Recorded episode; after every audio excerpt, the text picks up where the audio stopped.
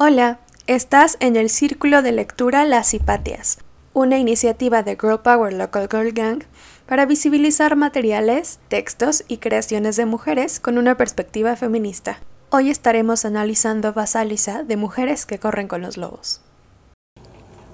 Basalisa. Había una vez, y no había una vez, una joven madre que yacía en su lecho de muerte, con el rostro tan pálido como las blancas rosas de cera de la sacristía de la cercana iglesia. Su hijita y su marido permanecían sentados a los pies de la vieja cama de madera, rezando para que Dios la condujera sana y salva al otro mundo. La madre moribunda llamó a Basalisa y la niña se arrodilló al lado de ella con sus botas rojas y su delantito blanco. Toma esta muñeca, amor mío, dijo la madre en un susurro, sacando de la colcha de lana una muñequita que, como la propia Basalisa, llevaba unas botas rojas, un delantal blanco, una falda negra y un chaleco bordado con hilos de colores. Presta atención a mis últimas palabras, querida, dijo la madre. Si alguna vez te extraviaras o necesitaras ayuda, pregúntale a esta muñeca lo que tienes que hacer recibirás ayuda. Guarda siempre la muñeca, no le hables a nadie de ella, dale de comer cuando esté hambrienta. Esta es mi promesa de madre y mi bendición, querida hija. Dicho lo cual, el aliento de la madre se hundió en las profundidades de su cuerpo, donde recogió su alma y cuando salió a través de sus labios, la madre murió. La niña y su padre la lloraron durante mucho tiempo, pero como un campo cruelmente arado por la guerra, la vida del padre reverdeció una vez más en los surcos, y éste se casó con una viuda que tenía dos hijas. Aunque la madrastra y sus hijas siempre hablaban con cortesía y sonreían como unas señoras, había en sus sonrisas una punta de sarcasmo que el padre de Basalisa no percibía. Sin embargo, cuando las tres mujeres se quedaban solas con Basalisa, la atormentaban, la obligaban a servirlas y le enviaban a cortar leña para que se le estropeara la preciosa piel. La odiaban, porque poseía una dulzura que no parecía de este mundo, y porque era muy guapa. Sus pechos brincaban más que los suyos, menguaban a causa de su maldad. Basalisa era servicial y jamás se quejaba, mientras que la madrastra y sus hermanastras se peleaban entre sí como las ratas entre los montones de basura por la noche. Un día, la madrastra y las hermanastras ya no pudieron aguantar por, más tiempo a Basalisa. Vamos a hacer que el fuego se apague y entonces enviaremos a Basalisa al bosque para que cuando vaya a ver a la bruja Babayaga le suplique fuego para nuestro hogar y cuando llegue al lugar donde estaba Bayagá, la vieja bruja la matará y se la comerá. Todas batieron palmas y soltaron unos chillidos semejantes a los de los seres que habitan en las tinieblas. Así pues, aquella tarde, cuando regresó de recoger leña, Basalisa vio que toda la casa estaba a oscuras. Se preocupó y le preguntó a su madrastra ¿Qué ha ocurrido? ¿Con qué guisaremos? ¿Qué haremos para iluminar la oscuridad? ¡Qué estúpida eres! le contestó la madrastra. Está claro que no tenemos fuego, y yo no puedo salir al bosque porque soy vieja. Mis hijas tampoco pueden ir porque tienen miedo. Por consiguiente, tú eres la única que puede ir al bosque a ver a Babayagá y pedirle carbón para volver a encender la chimenea. Muy bien, pues, así lo haré, dijo inocentemente Basalisa, y se puso en camino. El bosque estaba cada vez más oscuro y las ramitas que crujían bajo sus pies la asustaban. Introdujo la mano en el profundo bolsillo de su delantal donde guardaba la muñeca que su madre moribunda le había entregado. Le dio unas palmadas a la muñeca que guardaba en el interior del bolsillo y le dijo Es verdad, el simple hecho de tocar esta muñeca me tranquiliza. A cada encrucijada del camino Basalisa introducía la mano en el bolsillo y consultaba con la muñeca. Dime, ¿tengo que ir a la derecha o a la izquierda? La muñeca le contestaba, sí, no, por aquí o por allá.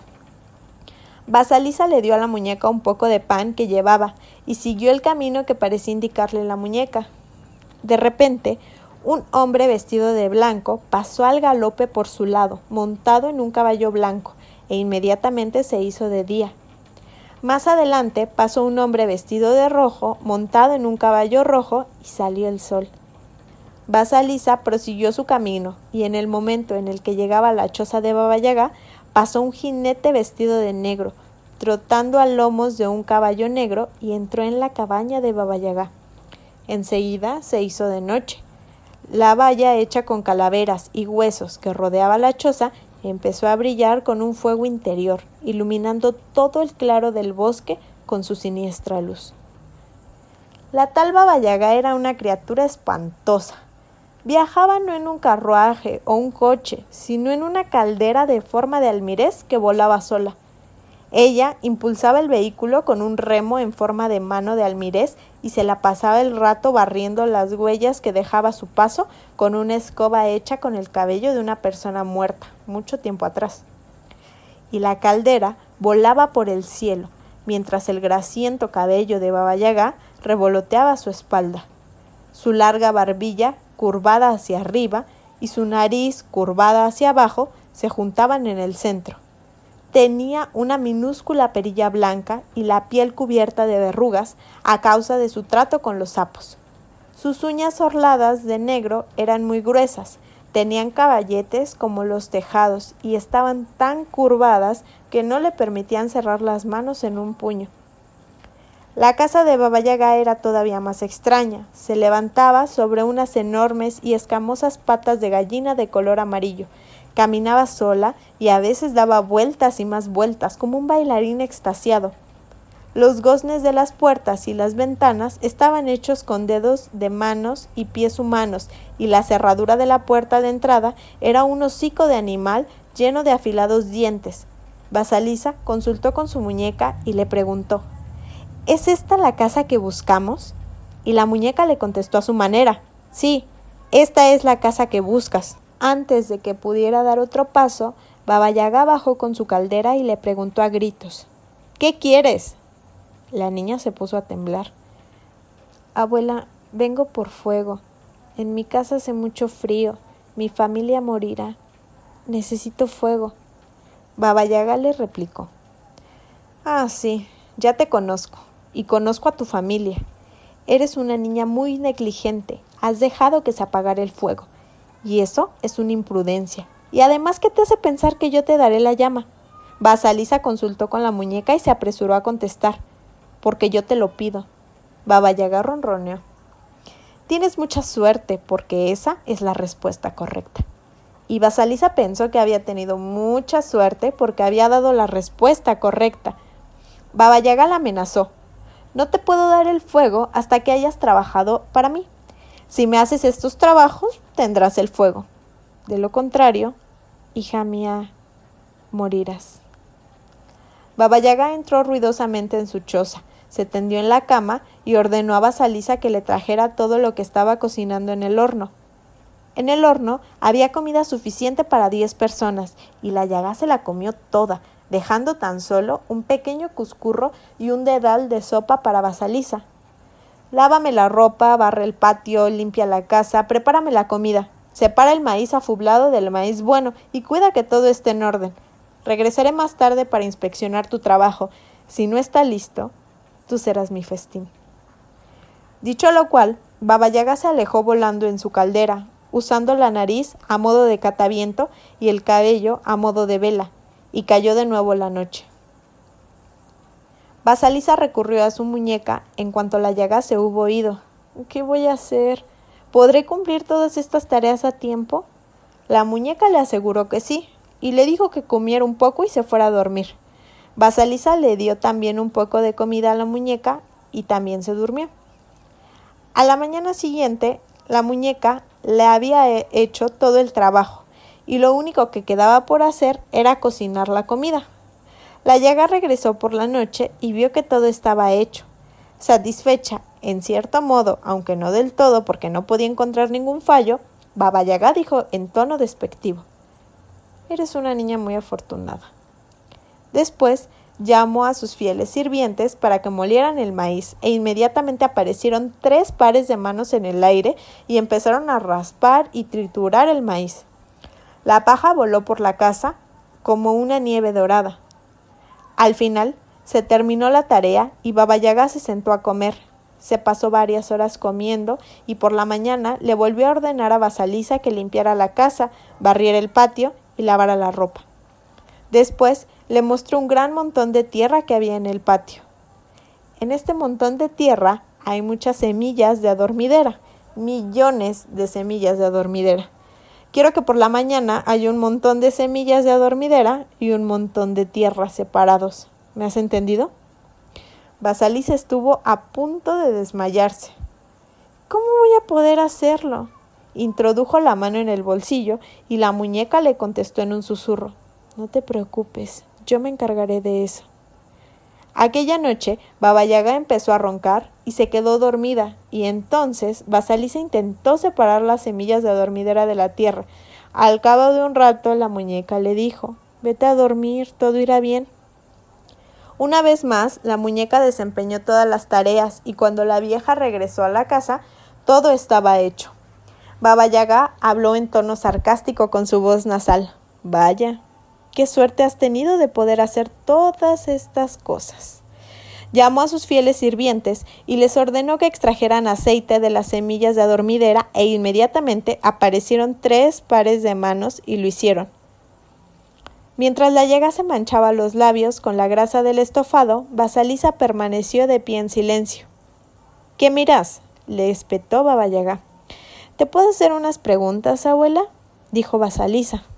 Pregunta, replicó la llaga. Pero recuerda que un exceso de conocimientos puede hacer envejecer prematuramente a una persona. Basalisa le preguntó quién era el hombre blanco del caballo blanco. Ah, contestó la llaga con afecto. El primero es mi día. ¿Y el hombre rojo del caballo rojo? Mm, ese es mi sol naciente. ¿Y el hombre negro del caballo negro? Ah, sí, el tercero es mi noche. Comprendo, dijo Basalisa. Vamos, niña, ¿no quieres hacerme más preguntas? dijo la llaga en tono salamero. Basalisa estaba a punto de preguntarle qué eran los pares de manos que aparecían y desaparecían, pero la muñeca empezó a saltar arriba y abajo en su bolsillo y entonces dijo en su lugar mm, No, abuela, tal como tú misma lo has dicho, el saber demasiado puede hacer envejecer prematuramente a una persona. Ah, dijo la llaga ladeando la cabeza como un pájaro. Tienes una sabiduría impropia de tus años, hija mía. ¿Cómo es posible que seas así? Gracias a la bendición de mi madre, contestó Basalisa sonriendo. ¿La bendición? chilló Baba Yaga. ¿La bendición has dicho? En esta casa no necesitamos bendiciones. Será mejor que te vayas, hija mía, dijo, empujando a Basalisa hacia la puerta y sacándola a la oscuridad de la noche. Mira, hija mía, toma, Baba Yaga tornó una de las calaveras de ardientes ojos que formaban la valla de su choza y la colocó en lo alto de un palo. Toma, llévate a casa esta calavera con el palo. Eso es el fuego. No digas ni una sola palabra más. Vete de aquí. Basalisa iba a darle las gracias a la llaga, pero la muñequita de su bolsillo empezó a saltar arriba y abajo, y entonces Basalisa comprendió que tenía que tomar el fuego y emprender su camino. Corrió a casa a través del oscuro bosque, siguiendo las curvas y las revueltas del camino que le iba indicando la muñeca.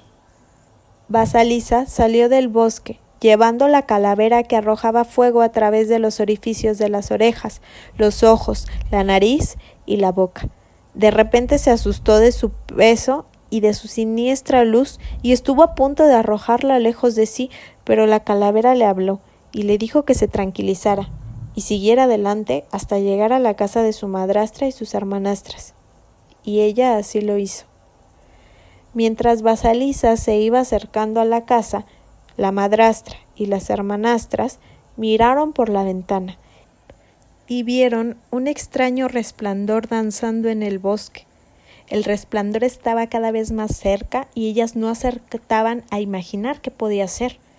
La prolongada ausencia de Basalisa las había inducido a pensar que ésta había muerto y que las alimañas se habían llevado sus huesos, y en buena hora. Basalisa ya estaba muy cerca de su casa cuando la madrastra y las hermanastras vieron que era ella y corrieron a su encuentro, diciéndole que llevaban sin fuego desde que ella se había ido y que a pesar de que habían intentado repetidamente encender otro, éste siempre se les apagaba. Basalisa entró triunfante en la casa, pues había sobrevivido al peligroso viaje y había traído el fuego a su hogar. Pero la calavera, que estaba contemplando todos los movimientos de las hermanastras y de la madrastra desde lo alto del palo, las abrazó. Y a la mañana siguiente, el malvado trío se había convertido en unas pavesas. O sea, el cuento igual me gusta mucho y me recordó mucho a mi infancia porque creo que muchas sentíamos como esta cosa bonita con las muñecas de que tienen como vida propia y todo esto, como que son tus amigas real, son tus amigas. Y, o sea, entiendo que el cuento tiene estos significados como muy psicológicos y muy así, pero como que de primera instancia creo que es un abrazo muy bonito a reencontrarte con esas vocecitas que si bien las muñecas obviamente no tenían vida y lo que hablaba a lo mejor era la intuición que teníamos desde niñas, como que siento que, que te remonta eso, o sea, cuántas voces en realidad estamos escuchando. O sea, yo lo veía, por ejemplo, en terapia, que yo identificaba tres voces en mi cabeza y solamente una de ellas era como la voz madura o la voz bonita o la voz como, como que me ayudaba a centrar las cosas y que muy pocas veces la escuchaba. Y entonces al leer como que este cuento me remonta justamente a eso, a cuántas de esas intuiciones puedo identificar, pero que aparte siento que esa intuición no solo viene de lo que yo creo, sino de lo que mi mamá o mi abuela o las mujeres de mi vida me pudieron enseñar sin decirme te estoy enseñando esto, pero por mera socialización. Entonces yo empezaría por ahí. ¿Se acuerdan que antes decíamos que cuando hablábamos de los recuerdos y la fuerza intuitiva y de la conciencia, es una cosa de linaje. No es como que tú aparecieras y, ¡wow! Ya, la conciencia emancipada. No, sino incluso hablamos de epigenesia, de que tu información en tus óvulos contiene la información de más de cuatro generaciones hacia abajo. Y entonces todo lo que vives es parte de lo que va a afectar a tus siguientes generaciones en caso de que existan.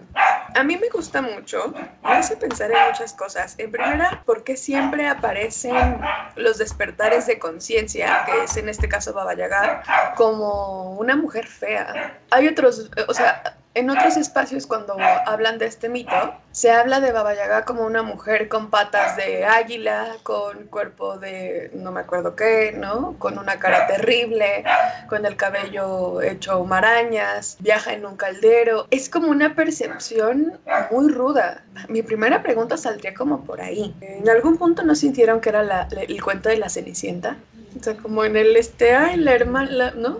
Pues limpia. Ah, pues estás pendeja ah, pues no hables. Y entonces se siente casi como una aproximación a estos cuentos occidentalizados que hemos estado leyendo toda nuestra vida. Sea, a mí lo que me llama la atención es esta imagen que está como muy metida de las mujeres malas en los cuentos. O sea, que en realidad son, o sea, mujeres sabias, mujeres de la tercera edad y mujeres que todo el tiempo están como anhelando la juventud. O sea, las ponen como estas mujeres que es lo único que quieren, pero en realidad son mujeres muy sabias y son mujeres que dan miedo. Entonces creo que es este arquetipo como de las mujeres que saben mucho y que se van a quedar solas porque saben mucho y están amargadas porque saben todo y le tienen envidia como a esta pobre mujer bonita, inocente, que no sabe lo que quiere y lo vemos en todo. O sea, ahora que veo, por ejemplo, a Úrsula de la Sirenita, se me hace la, la cosa más preciosa del mundo y muy divertida porque aparte de todo, la morra era justa, o sea, sí hacía trampa y todo, pero la morra era muy justa, o sea, los que estaban ahí querían algo y no cumplieron con la parte del trato y pues ni modo, o sea, están ahí. Entonces, creo que es también como esta imagen de que cuando una mujer es mala, veamos a Cruella de Vil, o sea, Cruella de Vil era de que súper mala conductora y era rica y era mala y era como, o sea, como que llevan la imagen mala de la mujer a un extremo. Entonces, cuando las mujeres, como que siento que salimos de este estereotipo de buenas mujeres, por eso lo mínimo que hagas es súper señalado. O sea, porque las mujeres malas son horribles. Pues que justo hay discursos muy peligrosos porque en el modelo de lo perfecto eres la princesa y entonces sigues como afirmada y protegida por este otro que es un varón, ¿no? Es un hombre y es un hombre que también es un arquetipo del modelo de lo perfecto, que es un príncipe. Pero cuando sales de eso significa que no eres una mujer sumisa, que no eres una mujer obediente, que no eres una mujer tonta, que no eres una mujer inocente y eso se traduce a que tienes cierto conocimiento y cierta sabiduría sobre algo. Ni siquiera es que seas la gran bruja, es solo que sabes algo. Y ese algo regularmente es un conocimiento que no es dominado por los hombres. Entonces es desconocido o está desdibujado para su psique y entonces eres una bruja. Y entonces una mujer que es poderosa siempre va a ser la enemiga. Y no solo la enemiga del modelo de lo perfecto, ¿no? Si lo vemos fuera de la metáfora, no es que sean enemigas de las princesas, o sea, es el antagónico de este modelo perfecto y normativo. Y entonces es peligroso porque eh, quien está respaldando este modelo perfecto, pues es un sistema dominado por hombres, patriarcado. Y entonces eh, la mujer antagónica, que son las brujas, las madrastras, las villanas, eh, atentan o representan un peligro de atentado contra el poder de los reyes, prácticamente, ¿no? O sea, atentan el poder contra el gobierno de ese lugar, llámese como se llame en los cuentos, llámese como se llame en la vida real. Y entonces, pues, ¿qué hace este sistema o este modelo de Estado? Es te aislamos y te condenamos a la infelicidad y entonces no eres merecedora de amor. Pero justo creo que a estas mujeres lo que menos les importa es el amor porque ninguna de ellas se mueve por el eje de amar. Se mueven por el eje del poder, por el eje de la riqueza, por el eje de la sabiduría y todas son mágicas, todas tienen un algo que no puede hacer nadie más. Y entonces eso se vuelve incontrolable para todos y todas. ¿Y qué hacen? Entonces mandan como a matarlas de las formas más absurdas. Pero creo que dentro de los cuentos esa forma de matarlas es aislarlas. Sobre Úrsula, Tritón dijo, güey, a ver, no, entre tú y yo ambos podemos reclamar el trono, pero tú eres morra. Entonces, mejor te acuso de bruja, te aíslo las profundidades del mar y ya. ¿Y qué hizo Úrsula? Pues en lugar de quedarse llorando como, no, mi hermano es un culero, fue de, pues voy a armar mi negocio. Y es justo, ¿no? Eh, arma su negocio, su, su negocio de magia blanca, digo, de magia negra. Quienes van a pedirles cosas son las personas. Ella no se acerca a la gente a ofrecerles algo, ¿no? Como a lo mejor en Blancanieves que va la bruja y te da la manzana, que también ahí no te comas esa manzana para que sigas en el paraíso. Pero ya en esta psicología más avanzada que está dentro, como en lo medieval, es la gente, o sea, ella no va a ofrecer sus servicios, la gente va y la busca, o sea, va y atraviesa el océano y se arriesga a las profundidades del mar para buscar algo que solo ella puede darle. ¿Por qué? Porque a lo mejor, hablando de Ariel, Ariel, si le hubiera dicho a su papá, oye, dame piernas, nomás quiero explorar, me da curiosidad de este pedo, igual le hubiera conocido a Eric, ¿no? O sea, ella era investigadora, era científica y quería ver qué pedo con el mundo, quería saber qué era el fuego, no era qué se siente amar. Ya después apareció Eric porque pues al parecer un vato puede más que nuestra curiosidad científica, pero Triton le dice no y porque además voy a controlar a todas mis hijas y todos sus cuerpos y a todas las figuras femeninas del océano porque también se ve muy representado en, los, en las historias y en los cuentos, sobre todo de hadas, este pacto patriarcal. Los amigos de las princesas son animales, animales masculinos, que siempre las van a traicionar de algún u otro modo y van a estar de acuerdo con la figura masculina más poderosa que ellos. Y entonces, pues se refuerza toda esta jerarquía de la masculinidad hegemónica. Y está, entra esto, que aún con todo esto y con todas estas alianzas que tienen los vatos en las historias, que tienen las princesas respaldadas por un príncipe y por un estado, viéndolo así, las mujeres de la que son las malas siguen siendo más poderosas y no necesitan de nadie más más que de ellas mismas y tienen poderes bien chidos y tienen conocimientos que además son suyos y no comparten y a través de eso es porque se mantienen viva y pueden hacer lo que se les dé su gana. Y obviamente esto, el mensaje es, son un peligro, son peligrosas, hay que exterminarlas. Y ahí está lo culero, porque eso se, en el mundo real representa la misma verdad. Exterminan a las mujeres que son poderosas, que son sabias y que no se guían por el eje del amor. Me encantaría empezar entonces a agarrarnos a chingazos con la imagen de la madrastra, porque dice, ¿no? En la primera parte eh, del análisis dice, bueno, sí está muy padre, pero cuando una mujer eh, tiene una madre que es muy buena madre, lo primero que tiene que hacer es matarla, simbólicamente ojalá. Y entonces así puede trascender a enfrentarse a sí misma. ¿no? Y a, a sentirse desamparada para aprender a actuar en el mundo. Hay como un estigma marcado muy fuerte con las madrastras. Y a mí me pareció una cosa muy maravillosa verla como antítesis de la muy buena madre porque técnicamente lo que está pasando es que la muy buena madre trae a la cría pegada al cuerpo y evita que se mueva para que no se lastime y para que no haya problemas y para que el mundo no, no, no le toque. Pero también va con una espada afilada en la otra mano, alejando a todo y a todos de la cría las madrastras no son malas, solo son muy buenas madres de otros hijos y que por supuesto van a hacer hasta lo imposible para cuidar a sus crías. Ya, cómo sea esa interacción, bueno, ya es cuestionable y ya dependerá de cada, de cada una de, de las madres, pues. Pero a mí me parece maravillosa esta antítesis. No es que sean malas personas, es que están tan metidas en su papel de ser tan buenas madres, porque es todo lo que nos dijeron que teníamos que ser, que no nos damos cuenta cómo tratamos a las crías de otros. Y que hacemos lo que sea para cuidar a las nuestras, pues no estoy diciendo que esté mal, solo digo que tiene sentido, pero me acuerdo mucho de Madre Gothel y la canción de Sabia es mamá, y lo pienso en dos sentidos, por un lado ni siquiera era la mamá de Rapunzel, o sea, si lo pensamos en sentidos biológicos estrictos, ni siquiera la mamá de Rapunzel, y la quería proteger del mundo, pero la quería para ella, porque le brindaba algo que quería. No, o sea, Madre Gothel a mí necesariamente mala no es. Me parece una mujer que puede que tenga conductas un poco egoístas en cuanto a la belleza. No la voy a juzgar.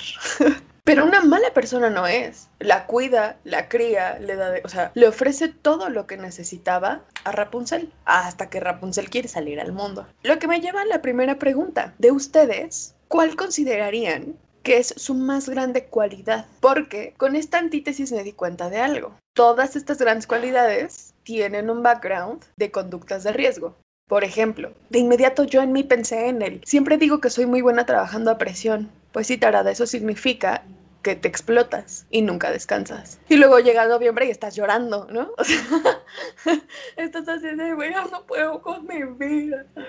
Pues claro, porque todo el año te la pasas haciendo todo de todos lados con todo el mundo.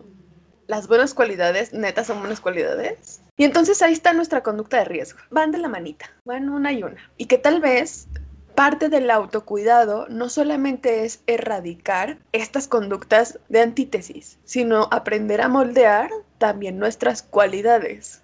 A mí lo primero que me reveló la historia de Baba Yaga y de Basalisa y su madre y la madrastra es que todo esto que hemos disfrazado históricamente como chido tiene una antítesis hacia afuera. Como estas cualidades en conjunto cómo se ven desde afuera. Porque a lo mejor que seamos ocupadas y procuradoras de bienestar nos hace vernos y por lo tanto percibirnos y preformarnos o preformar a las que siguen como mujeres que tienen que cuidar, que tienen que acompañar y que tienen que llorar y que no pueden hacer otras cosas. ¿Y cuántas de nosotras nos identificamos con las otras? Por ahí sí hay una preformación muy dura sobre cuáles pueden o no ser nuestros puntos fuertes. Preguntémoslo diferente. ¿Cuántos varones conocen que digan, mi cualidad es ser empático. Si son nuestros puntos fuertes o son lo que tuvimos que aprender, uno, para sobrevivir y dos, porque es lo que se espera de nosotras para ser asistenciales con ellos.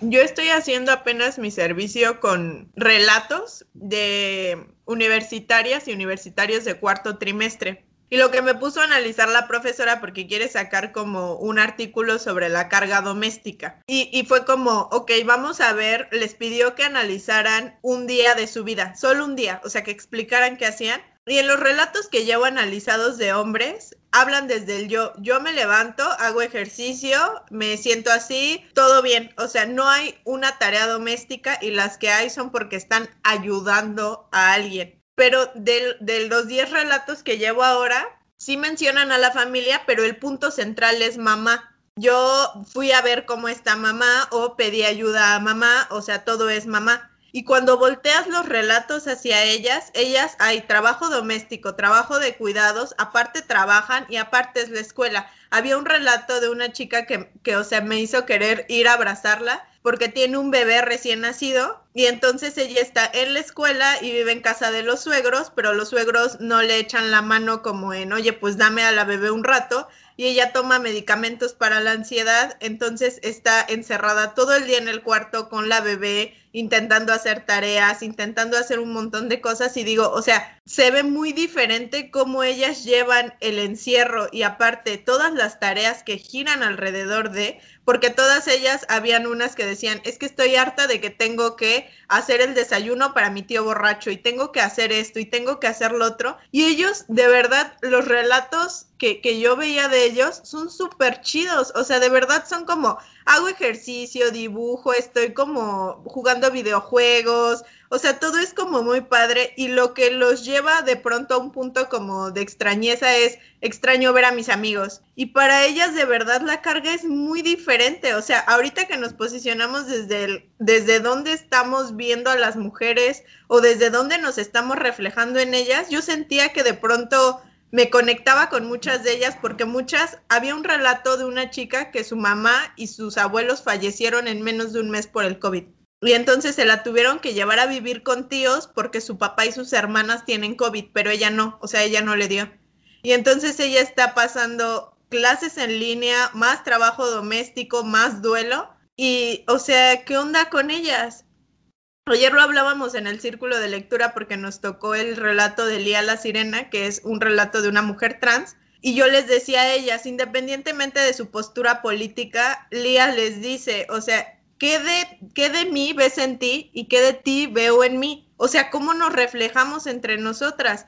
Y entonces cuando yo les preguntaba a ellas, ¿qué es lo que nos hace ser mujeres? hubo un silencio sepulcral y les dije es que no necesitamos definir qué es ser mujer porque sabemos que lo somos, pero lo que quiero es que dejemos de reconocernos a partir de lo que nos oprime, sino de lo que tenemos en común fuera de las opresiones. Y creo que es bien difícil porque cuando empezaban a hacer este modelo de entonces cómo se ven las mujeres, todas parten de las opresiones y de los dolores y de las cosas fuertes. Y no digo que esté mal, pero creo que somos más complejas que eso todavía. Que era lo que en su momento hablábamos de la sororidad, ¿no? Y que, que decíamos, pues si la sororidad parte del reconocimiento de la herida, el precio de mantenerte en espacios que se parten únicamente a partir de la sororidad es mantener la herida abierta. Y necesitamos transgredir ese tipo de discursos, porque no podemos ser solo este espacio. Por eso les decía que también todo tiene que nutrirse de más cosas que una sola emoción. Y se los ponía con un ejemplo metafísico en su momento, que les dije, ¿por qué las oficinas de gobierno no funcionan? Porque se edificaron con la idea de justicia y de, de fiereza, ¿no? Y la gente no va con ese espíritu a los espacios. Y la gente está harta de escuchar problemas de los otros y la gente está harta de tener que darles un papelito para que solucionen su vida y está harta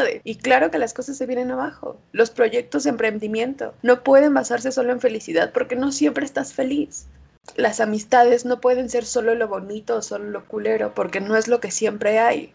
Y entonces tendríamos que empezar a diversificar los espacios, pero también diversificar nuestras emociones y las propiocepciones y percepciones de los lugares que habitamos. También pensaba como en todos estos como símbolos, o, bueno, como ahorita la, la sesión con el tema de, la, de cómo nos sentimos y el tema de la muñeca, creo que más que una muñeca es como los símbolos que nos van heredando para protegernos. Y que mm, otra cualidad de las brujas justo es no solo maldecir como toda esa parte del dominio de los saberes de magia negra, sino también hay otros muchos más. Y siempre tiene mm, que ver con el consejo, con la palabra. Y de hecho ayer escribí algo sobre eso, ¿no? Como el consejo que es atrás de la úvula, eh, la palabra detrás de la úvula. Y cómo basta con que eh, Balalisa le diga a, la bruja que tiene la bendición de su mamá, ¿no? Para que le diga, ah, este, sí, ya mejor no me hagas nada, ya te puedes ir,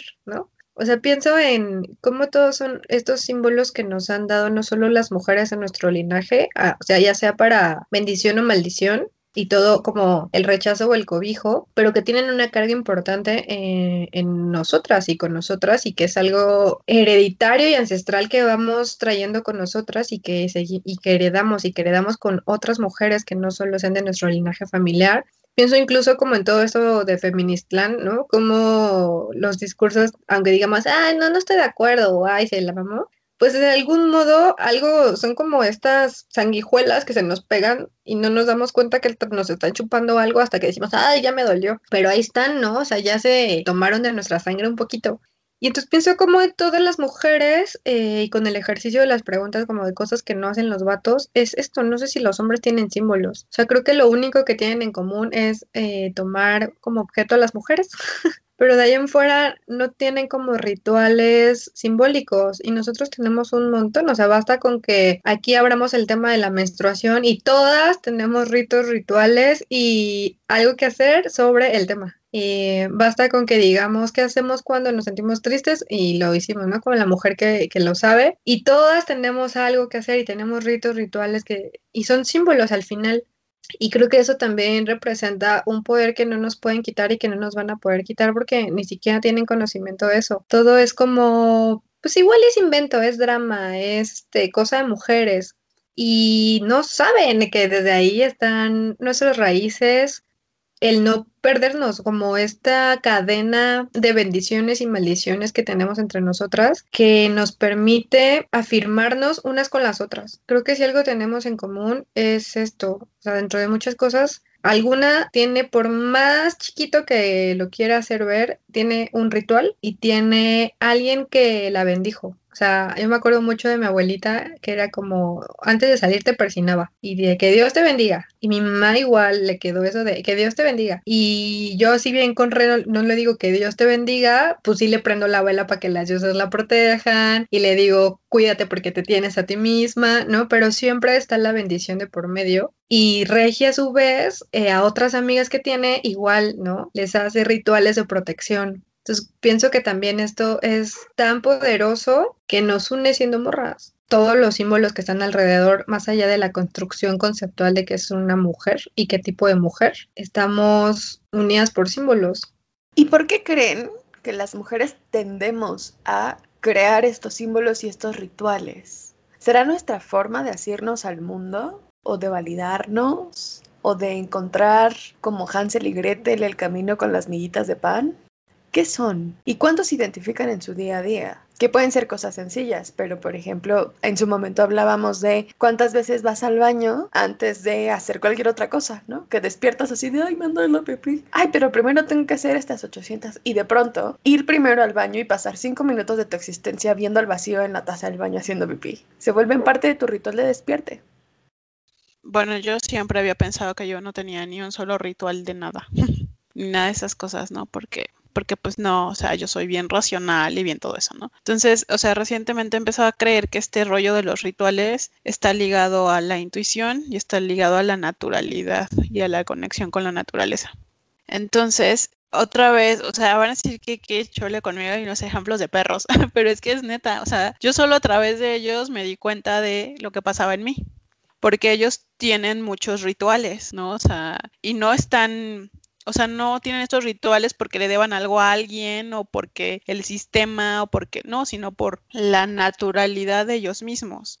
O sea, la forma en la que hacen como tipo nido antes de echarse, en cualquier la, superficies, cosas que hace Arwen, que hace Oni, como muy ligados a la intuición de ellos y a la naturalidad y la conexión que tienen con la tierra y con la naturaleza creo que es algo que a nosotras, o bueno, a mí se me había olvidado demasiado y obviamente por eso no reconocía como ningún ritual. Y los rituales que yo tenía en algún momento de mi vida estaban ligados a la, al trastorno obsesivo compulsivo como para asegurarme un espacio seguro de ciertas cosas.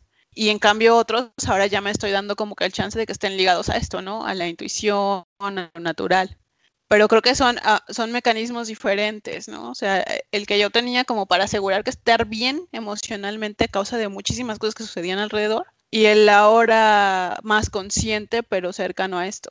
¿Y qué pasa cuando estos rituales no son nuestros? O sea, cuando son una carga histórica pero de la que no tenemos contexto pasa esto que le pasó a Basalis, que se perdió en sí misma y entonces prefirió ser la buena, muy buena, tan buena que permitió que pasaran sobre ella, porque no sabía qué significaba el ritual. O sea, cuando muere la mamá que es muy buena madre, Basalisa se queda sola y, sin se, queda, y se queda sin saber qué hacer, porque no se sabe maternar, no está emancipada por mano propia y lo único que tiene es una muñeca que trae en la bolsa y que no recuerda. Y entonces en este post de querer ser maternada, permite que hagan y estructuren cosas sobre ellas. Yo no sé si ustedes ya vieron esta película de nueve. Es animada.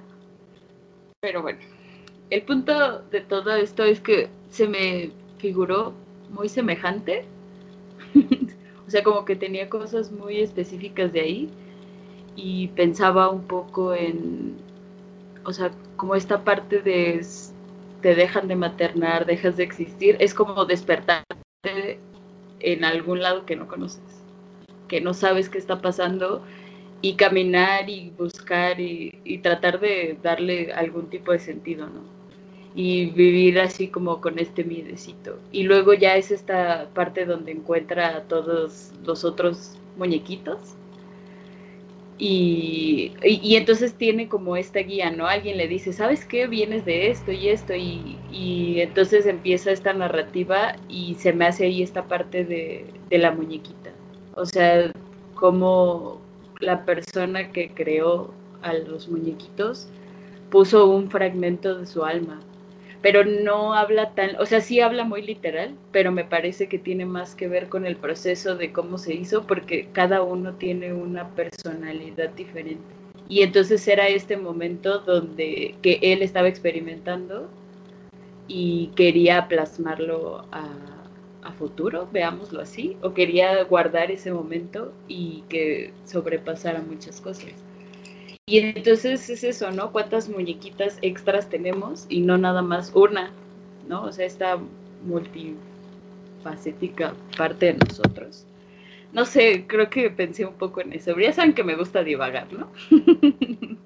También no sé por qué ahorita llegó a mí el tema de Pinocho, ¿no? O sea, como que también es un niño objeto, pero que está a cargo de un hombre que lo materna y nada sale bien en esa película y ni en esa historia, ¿no?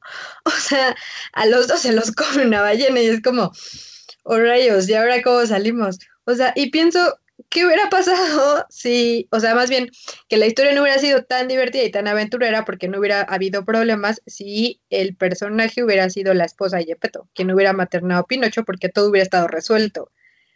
Lo dice ahora que estoy releyendo Los cautiverios de las mujeres, que la mujer siempre es madre esposa, aunque no tenga cónyuge y aunque no tenga crías, ¿no? Siempre estamos dentro de esta categoría de madre esposas y entonces están las madre esposas, incluso niñas, que son las niñas que atienden a las hermanas, las hermanas que son nanas, ¿no? Pero justo pensaba en Pinocho y dije, uy, ¿por qué todo salió mal? O sea, venden al niño, o sea, entra a una cadena de trata de, ¿no? infantil, sufre abuso infantil, lo secuestran, todo porque está a cargo de un vato y de un vato mayor.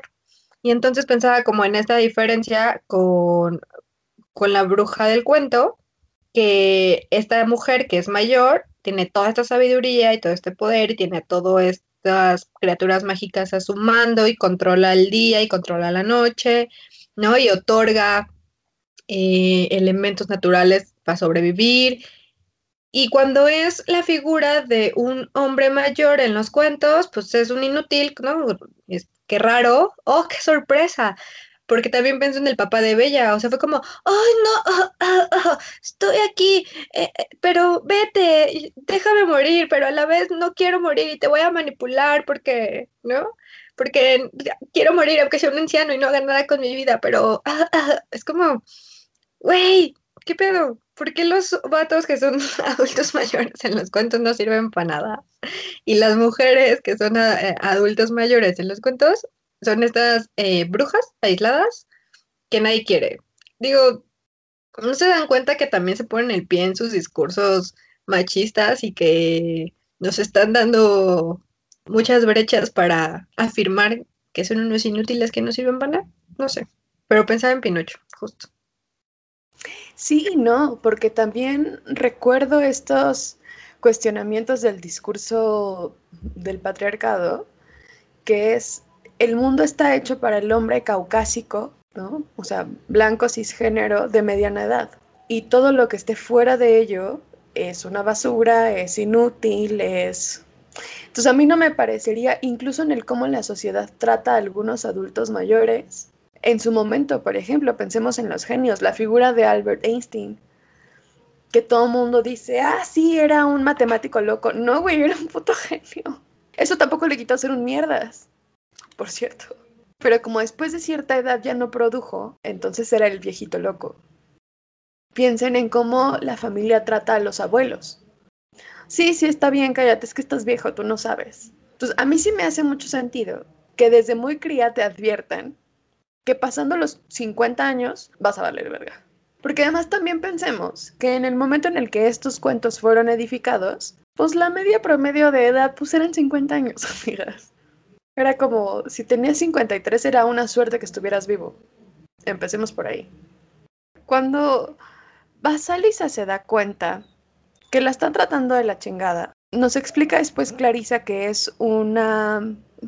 que esta predisposición a que los otros te manden y a tener que estarles mostrando que puedes, responde a una pérdida de identidad, a haber sido maternada más tiempo del que debías y entonces no sabes qué hacer porque no sabes quién eres. Y entonces nos regimos por lo que dice el entorno. Pensemos en las buenas madres. ¿Cuántas buenas madres en realidad querían ser madres? Y se vuelven estas muy buenas madres porque es lo que tienen a la mano.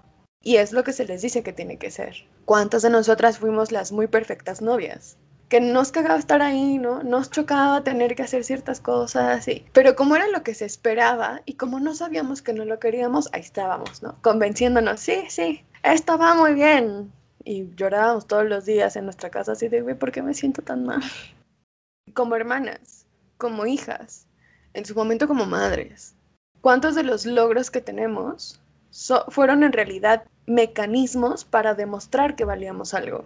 Desde dónde lo estructurábamos. No digo que esté mal, digo que tendríamos que replantearnos qué cosas hacemos porque queremos y qué, qué cosas hacemos porque tenemos que demostrar que podemos. ¿Y tendríamos que hacerlo? Cuando se habla de las muñecas, me hizo pensar, sí, en esta cosa maravillosa que tenemos, pero en cómo identizamos a nuestra voz de la intuición. Y que a lo mejor no es una muñeca, pero qué tal un amuleto, ¿Qué tal tu collar de la suerte? O tu playera de hace 20 años que ya está transparente. ¿Qué tal los zapatos rojos de Dorothy? ¿Qué cosas tenemos en nuestro haber, ¿no? Y en, nuestro, nuestro pensamiento, igual y pensamiento mágico, que nos otorgan la posibilidad de elegir cosas. ¿Qué voz tienen? ¿Qué clase de cosas nos dice? ¿Cuándo las usamos? Y de nuevo volvemos a los rituales. Pensemos en cuando te ponías la playera de X persona para poder dormir. Es también una especie de amuleto. Pero dense cuenta de cuáles son sus símbolos de poder en ustedes mismas. Para mí, por ejemplo, son los anillos o los collares. Cierta ropa. ¿Cómo cambian ustedes el deambular en el mundo cuando usan estos elementos? Justo ahorita esta parte es como como mi cabello, solo es como fluye y no importa cómo esté, pero en los momentos que me siento más perdida o que estoy como en crisis, siempre regreso a tenerlo muy específicamente ahorita corto, ¿no? O sea, cuando era largo era como muy específico el corte, pero ahorita es corto y necesita estarle porque necesito reconocerme. Y entonces es esta, este impulso que me dice, güey, si estás aquí, puedes existir con nosotros, puedes seguir, o sea, no, no pasa nada, solo te, te fuiste por otro lado tantito, pero ya estás encaminada. Hace una semana hablábamos de cómo recurríamos a la voz de la que lo sabe desde, lugares amables y no necesariamente desde la tragedia. El cuento de Basaliza nos da una postura un poco oscura al respecto, que nos dice, nomás la vas a encontrar cuando estés en peligro. Esto a mí me incomoda mucho, porque significa que solamente con la pulsión de muerte que no viene de nosotras, podemos escuchar nuestra voz. Lo que me lleva a preguntarme cuántas veces entonces quienes tenemos la, la, intuición tan desarrollada, en nuestro día a día tenemos una pulsión de muerte externa tan grande como para estarla escuchando constantemente. Y entonces coloquémonos en el México mágico en el que vivimos. Y tiene sentido que las morras hayamos desarrollado no solo esta intuición, sino todos estos mecanismos de protección alrededor de nosotras. Cosas que parecerían tan simple como todas descargamos Sendly. sabemos cuál es este, el precio de un taser, sabemos cómo hacer gas pimienta casero, sabemos a quién llamar en caso de una emergencia.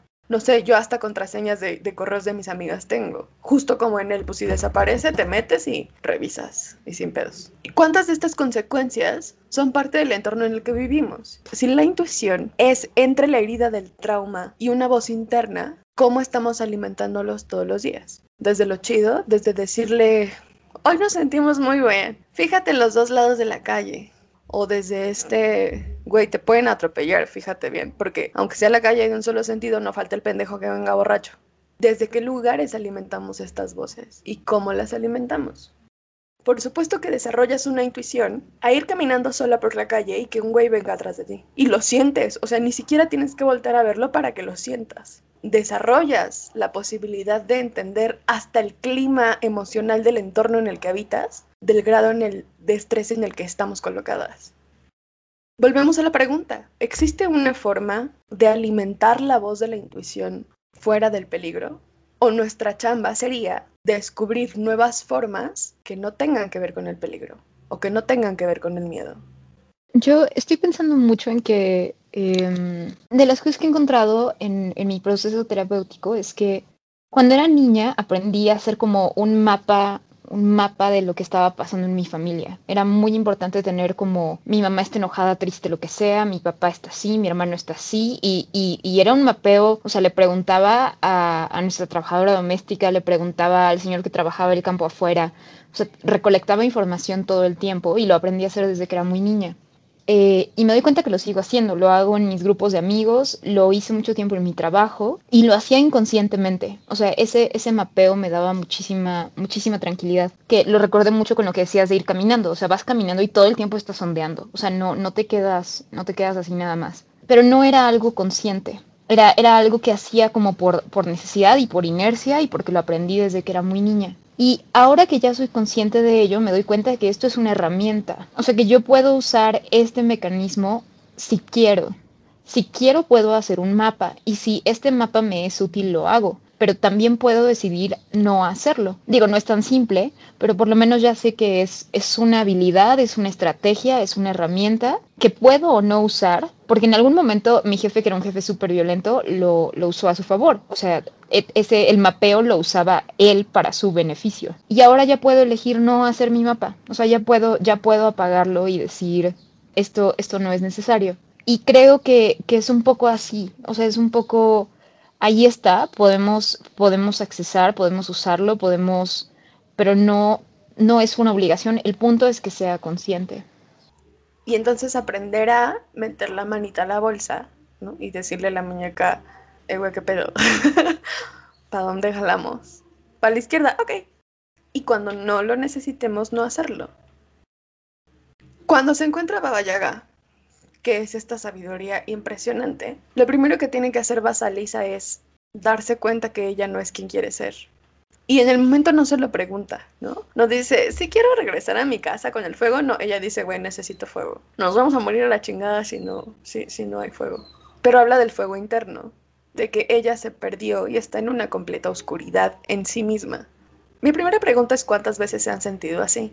Y la segunda pregunta es cómo deambulamos sin ese fuego. Y eso no significa que seamos nosotras, sino que todas estas cualidades y que todas estas habilidades y percepciones que tenemos de nosotras han estado escondidas, por lo que decíamos antes necesitamos performar, necesitamos mostrar que somos o no algo. En este mostrar, ¿cuánto se queda oculto? Pensemos en las emociones. ¿Cuántas veces estabas tan encabronada que no podías articular palabra y preferías hacer como que no estabas enojada y dejarlo pasar? Y un día la vaina explotó y pues te divorciaste, ¿no? O sea, upsis. ¿Cómo nos enfrentamos a ver a esta mujer que es toda esta oscuridad que hemos, y, oscuridad no en este término de maldad y de tinieblas, ¿no? Sino a lo que hemos ocultado, a lo que incluso desconocemos, porque no nos hemos dado el tiempo de decir, güey, el chile sí soy bien culera a veces, en veces sí les hablo bien feo. ¿Qué supone tener que estar frente a Baba Yaga? ¿Qué supone tener que estar frente a alguien que lo sabe todo? Por un lado, sentirte desnudo, porque nos venden la idea de que nadie te conoce mejor que tú. Banda, ¿cómo te explico que ni yo me conozco? ¿Cómo te explico que hay un pedazo de mí que me es inaccesible? Y que está fuera del yo quiero ser, yo soy, a ver, les voy a enseñar. No, no, no, no, no. O sea, está fuera de toda esta percepción de mí misma y de lo que lo otro quiere de mí. Y lo otro llámese entorno, papás, maestros, hermanos, sociedad, otras feministas. ¿Qué cosas encontraron de ustedes que no estuvieron tan chidas? ¿Cuál fue su última revelación cuando vieron a Baba Yaga enfrente de ustedes? Que dijeron, ay, güey, la neta sí soy bien de esas, güey. Si bien no me arrepiento del hecho, sí es algo que dije, güey, no quiero seguir aventándole carteras a la banda, ¿no? Eh, de ahí empecé como, güey, ¿de dónde viene toda esta ira? O sea, ¿por qué hay ciertos puntos de ignición que se vuelven un incendio mm, así en tres segundos, como eso, que me dejen hablando sola? Porque obviamente toda mi construcción fue de tú sabes hablar. En el momento que alguien no me escucha, es como, ¿qué? Entonces, eso lo entendí a los 15, 16. Y además ni siquiera fue de cortito, o sea, fue una larga distancia que aventé la cartera, estas como que se abren, que tienen la orilla de metal, así de... O sea, además tengo muy buen tino, ¿no? También lo descubrí. Pero el punto era que mm, yo entendí eso, ¿no? Como cuál era, cuáles empezaban a ser mis puntos de, de ignición y creo que me costó cuatro o cinco años identificarlos. Y entonces después era, ok, estos son los puntos, pero ¿cuál es el origen de, esta, de, este fuego que empieza a crearse y que enciende la mecha? Y fue claro que yo crecí en un entorno en donde toda la comunicación se gestiona desde la ira. Mientras no se sobrepase a la ira, no hay comunicación. Solo se habla cuando alguien está muy molesto, muy molesta y entonces se incendia todo. Y entonces yo dije, mmm, o sea, que hay que trabajar y gestionar el tema de la ira. Y yo empecé pues, en terapia a comprender que tenía que identificar estos lugares porque entonces yo iba a estar quemándolo todo y me pasó, o sea, no podía estar en un trabajo estable, en una relación estable, ni, ni benef, o sea, como ni más bien no sé si sana, pero agradable. No duraba en los trabajos, eh, no me rendía el dinero, siempre tenía problemas con mis amigas y entonces, o sea, no es casualidad. O sea, el mundo no conspiró en mi contra y dijo, vamos a ponerle todo esto y que todo le salga mal. O sea, el mundo no tiene esa capacidad ni le importa. ¿Yo qué estoy haciendo para generar todo esto? Y fue claro, tengo estos puntos, que queman todo y yo no me doy cuenta y además disfruto ver el mundo arder literal, ¿no? Es como, hmm, voy a sabotear todo para quemarlo mientras yo lo veo aquí comiéndome mis palomitas. Y dije, ¿y esto qué? ¿A dónde me está llevando? O sea, entendí que la fuerza de ese fuego era doblemente proporcional a lo que yo me quedaba. O sea, si había un incendio de ese tamaño afuera, dentro de mí había dos incendios del mismo tamaño. Y eso se acumula. Y entonces todo el tiempo estaba enojada. Que ahora sí un poco, pero ya lo sé. Y entonces ya actúo desde ese lugar de la rabia y del enojo hacia otros lugares y decir, ok, vamos entonces ahora a aprender a construir granadas para aventarlas estratégicamente a donde quiero que caigan y que se queme como quiero que se queme. No incendiar todo a lo pendejo. Pero es complicado porque ver que eres esa persona y que tienes a Alex ahí a media calle tirado con la cabeza abierta y que a ti ya se te está bajando la adrenalina y que sí le sangraste y que sí lo lastimaste fue de, güey, o sea, esto es un problema. O sea, lastimé a esta persona físicamente después de haberlo lastimado emocionalmente. ¿A cuántas más personas quiero abrir la cabeza? Y, no, y como la violencia siempre va en aumento, es ahorita mi primer, o sea, mi primer contacto no fue un empujón, no fue hablarle feo, fue ahorita, fue directamente abrirle la cabeza. De ahí para arriba que sigue. O sea, a la otra que me haga enojar, ¿qué le voy a hacer? Y dije, no está chido. Y desde ahí dije, ok, esto soy yo, así soy yo, estas son mis reacciones, no es la primera vez que me pasa, ¿qué quiero hacer con esto? Pero verme al espejo y decir, güey, yo soy esta morra violenta, iracunda, que es capaz de lastimar a alguien y que no se siente culpable de lastimar a alguien y que en muchas situaciones se justifica, ¿no? O sea, yo lo justifico siempre como de, güey, ese vato me dejó hablando sola. Es que ese güey me estaba lastimando, pero igual y no. o sea, igual ni nomás me estaban cagando y era mi manera, que no está bien. Y ver eso y enfrentar eso es difícil, sobre todo cuando vienes de una construcción de ser la niña buena, la esposa, la pareja buena, la mamá sacra, que todo hace bien, que no se queja, que obedece, que sus recursos son vamos a hablar y vamos a negociar. A veces no quieres negociar, a veces quieres incendiar el perro negocio y ya, pero son procesos complicados porque primero creo que te tienes que desarticular de todo este discurso de ser la buena, solo por ser mujer, y de no equivocarte y de ser perfecta y de estar al servicio siempre. Porque, Uta, también cuando renuncias a estos cuidados gratuitos y a este trabajo doméstico, le picas el culo al Estado.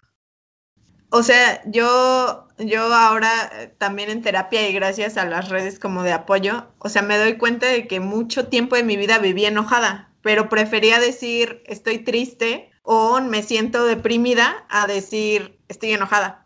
Y entonces cuando yo regresé a esta última relación que tuve y el güey me decía todo el tiempo, es que tú nunca me vas a lastimar, o sea, tú eres demasiado buena, tú siempre eres muy comprometida y tú siempre eres como muy chida y tú siempre como que haces todo bien. Y me di cuenta que me habían subido como un pedestal donde yo también ya me había subido antes, pero ya estaba cansada de que me subieran una y otra vez.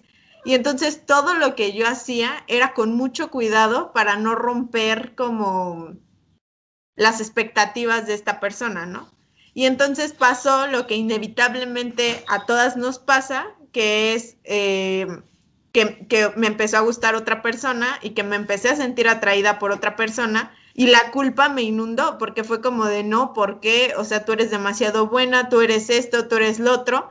Y entonces cuando yo decidí accionar, cuando decidí hacerle caso a mis instintos y hacer todo esto malo que no se debe de hacer cuando estás en una relación, hasta el día de hoy sigo sin sentir culpa por eso, porque hice lo que yo quise, simplemente sé que las formas en las que lo hice quizá no fueron las adecuadas, ¿no? Y entonces, o sea, me doy cuenta de esto, de que cuando yo le hice caso a esta intuición y empecé a hacer lo que yo quise hacer, sentí que le debía muchas explicaciones a la gente por lo que yo elegía hacer. Y creo que es eso, o sea, creo que la clave o, o lo que nos pesa es sentir que le fallamos a los demás por todas las concepciones que tienen de nosotras. Y entonces te llena la cabeza el pensar que tienes 50 mensajes sin abrir y que la gente va a decir, es que me estás ignorando o es que estás haciendo esto cuando en realidad no tienes ganas de contestar. Y entonces cuando empecé a ver este lado bueno y malo, como que siento que todo el tiempo quise reprimir ese lado malo y decir, aquí no pasa absolutamente nada. O sea, siempre somos buenas, siempre somos lindas y siempre esto. Y entonces el día de hoy que, las relaciones terminaron, yo digo, o sea, ya no quiero hablar de esto. Ayer se lo decía a la psicóloga, o sea, a lo mejor genuinamente debería de afrontarlo, de hablarlo o de hacer un duelo o un cierre. Simplemente no quiero, estoy cansada y si la regué, la regué y no estoy dispuesta a regresarme a ver qué fue lo que pasó, simplemente ya pasó. Cuando haces, siento yo las paces con ese lado como ojete que todo el mundo te dice, es que eres muy mala o eres muy así, creo que en realidad lo que te están diciendo es, estás despertando de donde no queríamos que despertaras o de donde no queríamos que te dieras cuenta que nos estamos agarrando de ti. Porque hay, hay una parte en, en, el cuento donde dice, en su foro interno la mujer sabe que el hecho de ser demasiado dulce durante demasiado tiempo equivale a estar un poco muerta.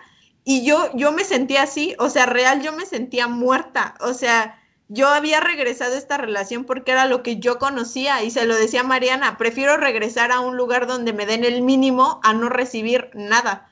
Y entonces te das cuenta que muchas de las relaciones que establecemos las establecemos desde lo mínimo. O sea, desde el prefiero no enfrentarme a mí y a mi enojo y a mi coraje que decir, o sea, sí, la regué y no me merezco esto no tengo por qué vivir con las consecuencias de esto y yo decido lo que quiero o no vivir. Entonces, o sea, creo que es demasiado fuerte porque parece como que la mayoría de las pláticas se resumen con muchas amigas a cuestiones amorosas y yo yo tenía como como los ovarios de decir, "No, amigas, hablemos de otras cosas, no hablemos de esto", pero entiendo perfecto por qué es el tema principal de muchas de nosotras porque dejamos que los asuntos amorosos nos traspasen a todas las relaciones que tenemos, a todos los puntos, y cuando algo muere queremos quemarlo todo. Y no es que esté mal, pero yo le decía a la psicóloga, o sea, yo me quiero posicionar de aquí en adelante a que el día que yo quiera quemar todo lo que soy sea porque yo quiero, no porque alguien se fue. Y entonces es como muy como muy contradictorio esto, pero al mismo tiempo te das cuenta de que no necesitas llenar ninguna bolsita ni de la feminista perfecta, ni de la novia perfecta. Y cuando yo se los, se los platicaba a mis amigas, porque Mariana leyó el mensaje de despedida de este güey de no puedo más, o sea, algo se rompió dentro de mí y todo muy triste el vato, me di cuenta que en ningún momento se posicionan desde el nosotros, se posicionan desde el ellos. Y entonces yo dije, bueno, creo que dentro de todo puedo ocupar el mismo modelo ojete con los vatos, no con las morras, y decir, ok, si para ti no es funcional, pues para mí tampoco es funcional, no lo necesito y que te vaya bien.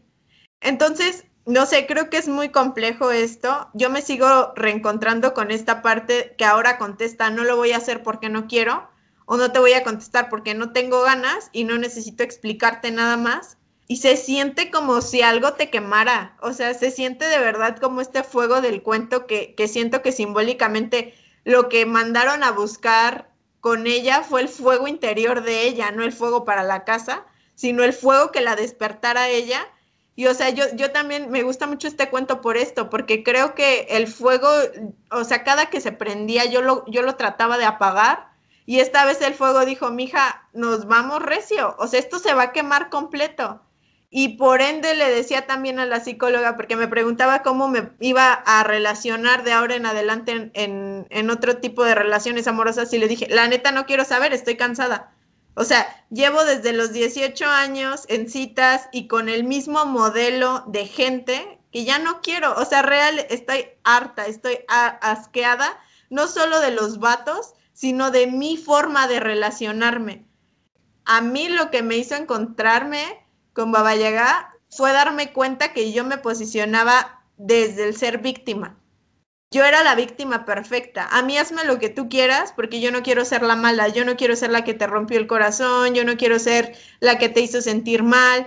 Y entonces el suprimir tus deseos para ser la víctima perfecta está horrible. O sea, no te deja lugar para dudar de absolutamente nada, para enojarte porque tú eres la víctima perfecta.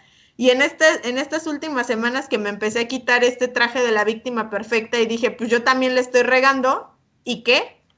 Como que me gustó ser esta parte de la villana del cuento, donde no la dictamina lo que hace, sino lo que siente y cómo se, se interpela ante esto. Y pues ya, amigas, las amo mucho. Estoy enojada. Creo que algo que pasa, sobre todo cuando, cuando tienes el valor de realmente tener, o sea, establecer una relación profunda con alguien, que normalmente es con una pareja, pero también puede ser con una amiga o con otra persona o lo que sea, es que esa persona se vuelve un, un excelente espejo de ti. O sea, pues lo que pasa es que, es que estás viéndote en el espejo de esta soy yo cuando, cuando amo, esta soy yo cuando soy libre, cuando soy vulnerable, cuando soy... Y, y la yo que soy cuando soy libre, vulnerable y demás, no siempre es bonita. Yo lo que he descubierto creo que es un poco el contrario, pero viene, la, raíz es la misma.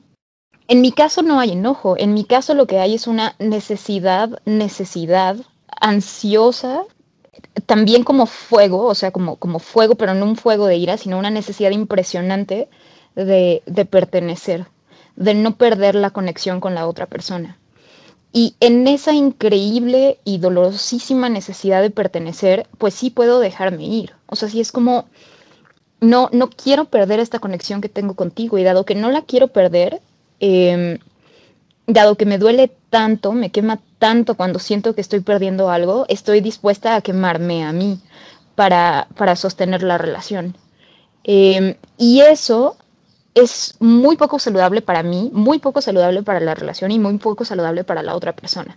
O sea, no, no, no funciona. Y además es algo que apenas entendí que encaja perfecto cuando la otra persona lo que tiene mucho miedo es miedo a ser abandonada, por ejemplo. Y entonces, o sea, un miedo alimenta al otro y ya valió. O sea, ya, ya, espiral así bestial de destrucción para ambas personas y para la relación.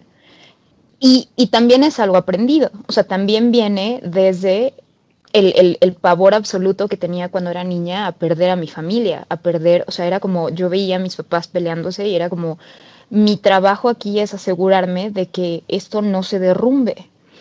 Y entonces, pues sí, o sea, el, miedo absoluto a que algo, algo se vaya a caer. Que no es lo mismo que la ira, pero también es un fuego que que quema y destruye y que, que en algún momento, o sea, dado que ya es consciente, es algo que creo que ya puedo controlar y dirigir poco a poco, eh, no siempre lo voy a lograr, pero, pero por lo menos ya sé que es un fuego que existe adentro de mí y que hace daño. Yo tengo dos tendencias, dos, dos, sí, dos tendencias de, personalidad que me cagan. Básicamente las he venido trabajando desde hace como tres años, que fue cuando me di cuenta en terapia, y es una de ellas es la es, es narcisismo. Y la otra es, no soy patológica, no se espanten. Eh, la otra es este, pues por lo mismo, creo que van pegaditas de la mano, es codependencia. Y puta, me cuesta un chingo de trabajo vincularme con quien sea. ¿Por qué? Porque, ay, ya voy a hacer la lloración. Porque tengo que estar en constante conciencia de lo que hago y cómo trato a la gente. Y me cuesta mucho trabajo mantener el interés por las personas. Me cuesta mucho trabajo respetarle sus procesos. Y manipulo y, y soy tierna y soy amorosa y siento un chingo de culpa todo el tiempo por no poder proveer, pero en realidad porque siempre hay una doble intención, que es el ganarme a la gente y que no se vayan, no en realidad porque piense que estoy haciendo las cosas mal, sino porque la gratificación existe. Y me cuesta un putazo de trabajo mantener mis relaciones y ahorita que las estoy escuchando es como, ay, no mames, pues yo también, ah, pues yo también y me identifico con todas ustedes.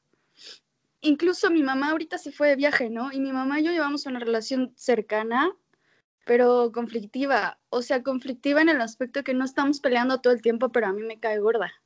Todo lo que hace me irrita, todas las cosas que me dice me irritan, la veo dulce, la veo noble y me irrita. Y me irrita porque me veo en ella, porque de ahí vengo. Entonces, ahora que se fue de viaje y se va una semana, y yo digo, me quedo sola, me quedo como sin esa parte que habitualmente está ahí para mí, para alimentarme la psique. y eso me pasa con, con, cualquier persona, ¿no? O sea, entonces, pues mis relaciones er erótico-afectivas han sido muy caóticas. Hoy por hoy puedo ser como más controlada de mi persona, o sea, puedo poner límites pues, a mí misma incluso, ¿no? Porque ya lo, lo hago consciente esto, pero no dejo de, pues no dejo de ser yo y es algo que la verdad no sé, pero dudo mucho que en algún día, algún día pueda erradicar de mí. Más bien me gustaría aprender como a, pues a controlarlo y a manejarlo y a, y a no ser culera con, con, conmigo por tener estas, estas tendencias, por, por, por, necesitar a la gente, por necesitar la validación social, por, por necesitar la compañía. O sea, yo ahorita tengo novio y ayer estuvimos juntos y yo lo veía y el mismo sentimiento que tengo con mi mamá, ahora lo tengo con él, como de, ah, ya me caga estar contigo. Y él lo siente, no se lo digo, ¿no? Porque antes sí lo decía, antes era como de, lo decía y me valía un cacahuate y lastimaba a la gente. Ahora, no, al menos, pero él lo sabe, o sea, él se da cuenta. Y, y bueno, ese es, ese es mi fuego. Cuando Basalisa se enfrenta a Baba Yaga, se da cuenta de todo lo que no es ella misma, que sí es Baba Yaga. Y al mismo tiempo, Baba Yaga es todo lo que es ella y no se permite ver. Es tan impresionante para Basalisa llegar y se pone a su servicio porque se da cuenta del potencial que tiene ella misma, que es lo que es Baba Yaga. ¿Qué pasó cuando ustedes descubrieron ese potencial? O sea, además del recule de, ay, güey, sí le puedo partir su madre. Yo estoy segura que no fue lo único que sintieron. Yo estoy muy segura que de entre las cosas que sintieron, sintieron placer por poder defenderse, por darse cuenta que no eran esta, ah, es que me dio ansiedad. ¿Cómo nos posicionamos ante estas verdades?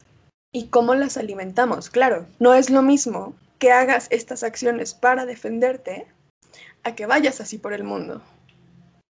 Y creo que es un principio universal que históricamente, no digo que esté bien ni que esté mal, solo digo que históricamente es lo que nos ha separado del deambular varón por el mundo.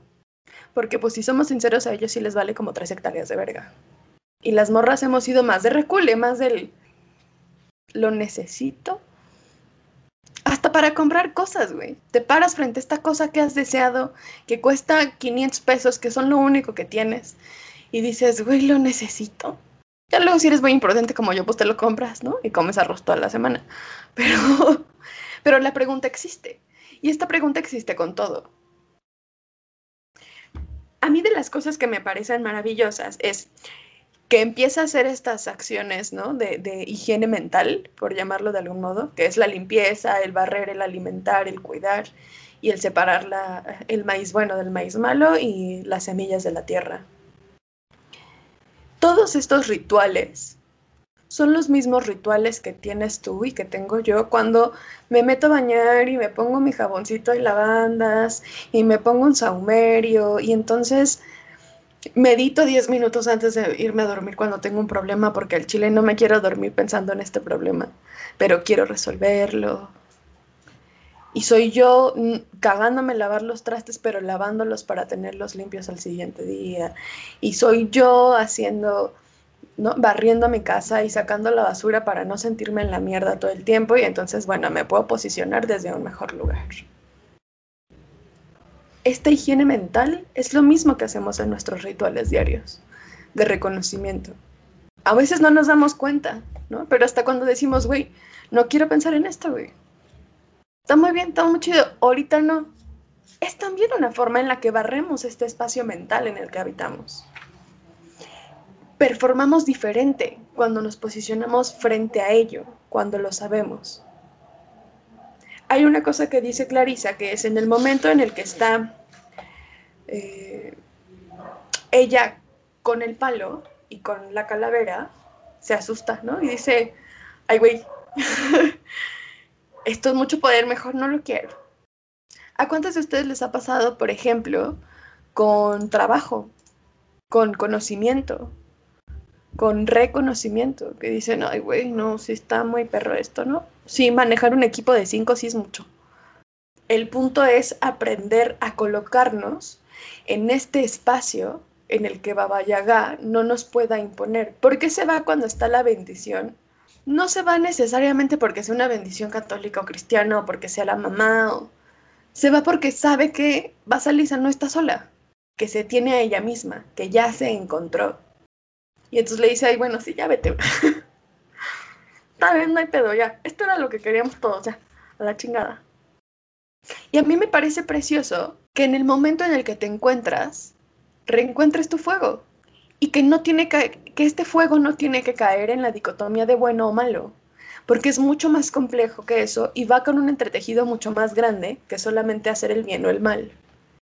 Una cosa también que me maravilla es la separación del, maíz, ¿no? Básicamente el maíz del huitlacoche y de las semillas de amapola de la tierra, que Clarisa lo ejercita como la forma en la que separamos estos pensamientos que se parecen mucho, pero que no necesariamente son iguales. Y que es como entender la antítesis de cada idea. Sí, está muy bien, este proyecto me va a llevar ocho meses de mi vida. Y si tengo la energía de ocho meses de mi vida para darle a esto, ¿cómo separas entre las cosas que te hacen bien y las cosas que te gustan? ¿Cómo separas entre las cosas que te gustan y las cosas que te dañan?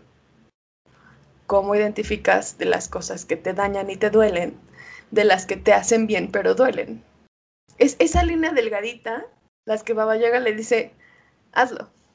Porque lo que nos está diciendo por un lado es que a veces las cosas que nos lastiman se ven muy bien y parecerían cosas maravillosas, ¿no? Y esto parece un cuento Disney. Y por otro lado nos está diciendo que no todos los cambios chidos se ven bien desde el principio, ni se sienten bien desde el principio. Por eso nos duele tanto.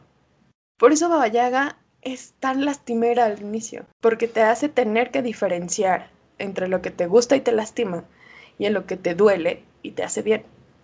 Y no es divertido, que ahorita que te estaba escuchando hablar, se me prendió un poquito. Algo que me parece súper interesante del, del, cuento es que en realidad no es exactamente Basalisa la que hace las cosas. O sea, la, la, intuición la manda a dormir y la intuición es la que puede sacar todo. Si, si, si Basalisa intentara hacerlo, no lo lograría, no habría terminado las tareas y Baba Yaga la habría matado. Y eso me parece un, una excelente metáfora de, o sea, esto, estas, estos temas, cuando te estás enfrentando a estas cosas, en general no los vas a resolver con tu poderosa inteligencia, tu raciocinio, tus argumentos, tu... Nada de eso. Todo eso lo mandas a dormir y en realidad quien puede hacer estas tareas es tu intuición. Es tu intuición. Y si intentas que sea la niña la que lo resuelva, te vas a morir, te va, te va a matar. O sea, la verdad te va a matar. Y, y, y eso me parece que sobre todo en, en, un grupo muy particular de mujeres a las que nos han entrenado para, para que nuestra inteligencia sea como la moneda de cambio, el, el motivo principal de nuestra existencia y nuestra identidad, eh, es una lección sumamente importante. Sí, sí es un como, manda todo eso a dormir, está, lo, lo entrenamos perfectamente, pero no te sirve. Por favor, escucha el otro pedazo. Yo vengo a, a soltar una bomba que sigo procesando el síndrome de la impostora no existe, amigas. Y no existe porque aquí, aquí va la tesis. Yo no digo que yo la haya inventado. No, nada más no maten al mensajero, ¿ok?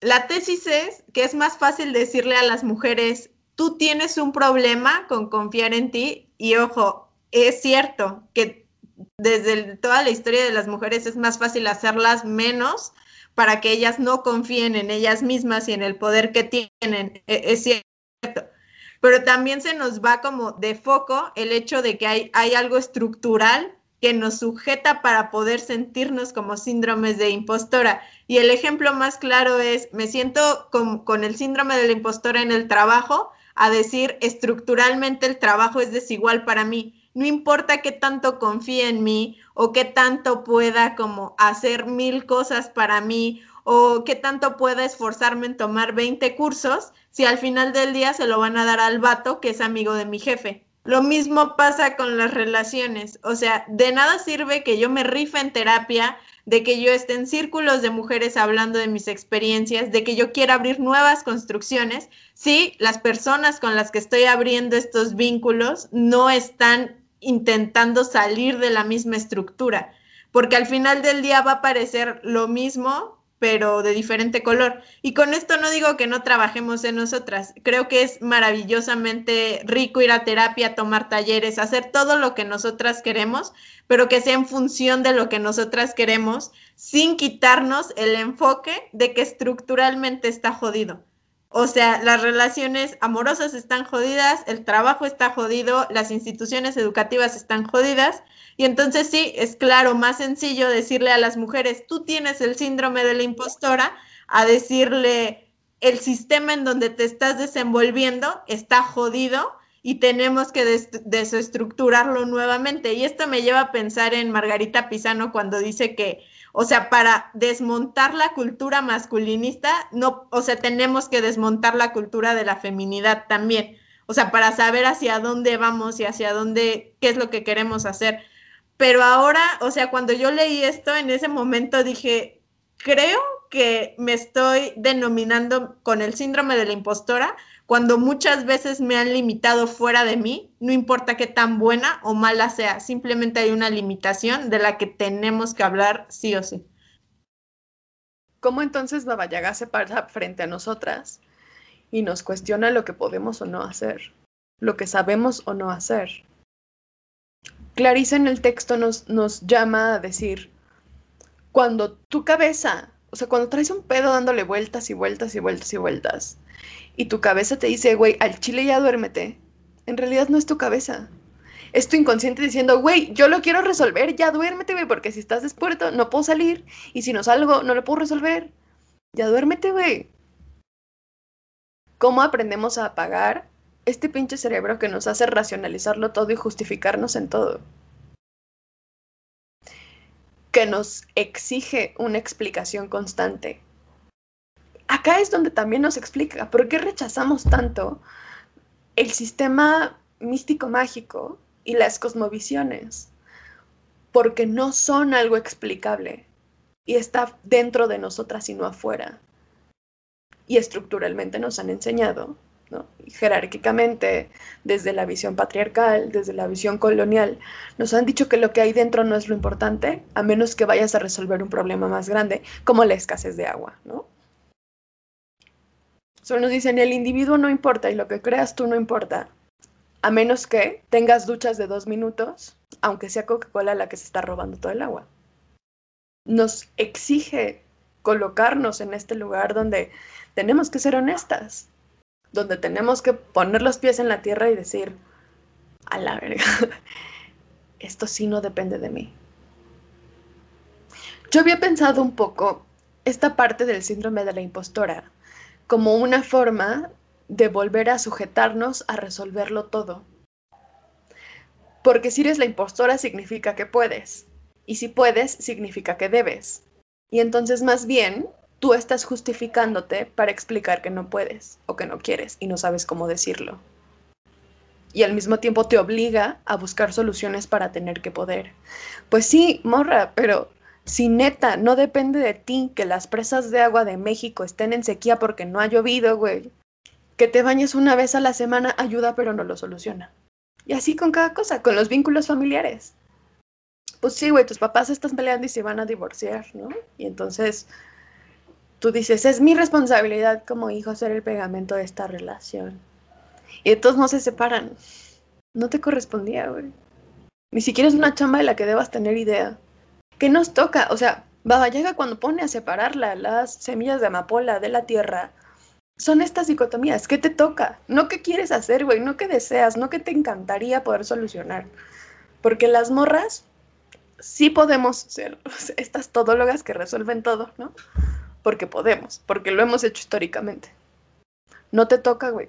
No te toca recuperar al güey adicto.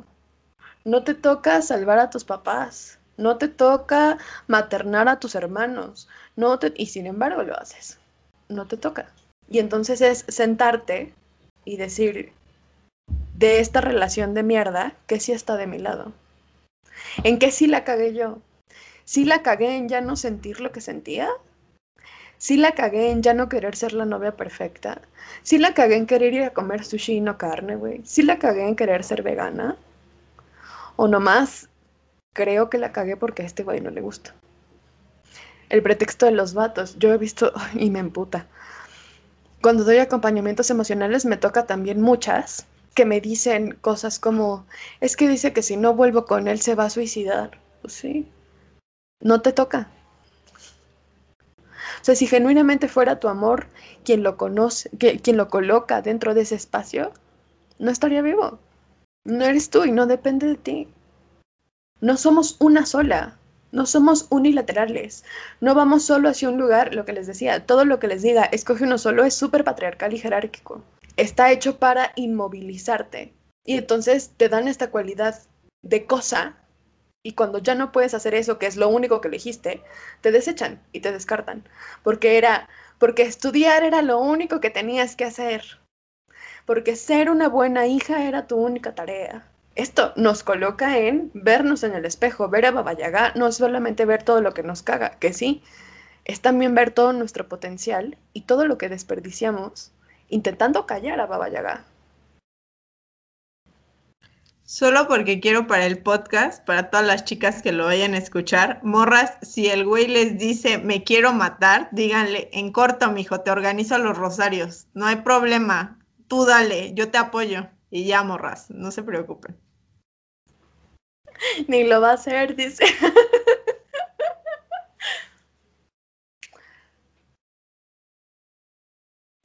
La pregunta con la que quiero que nos quedemos al final es, hoy, ¿dónde nos está colocando Baba Yaga? Hoy que te sientes en la noche y digas, verga, ¿qué ves cuando la ves?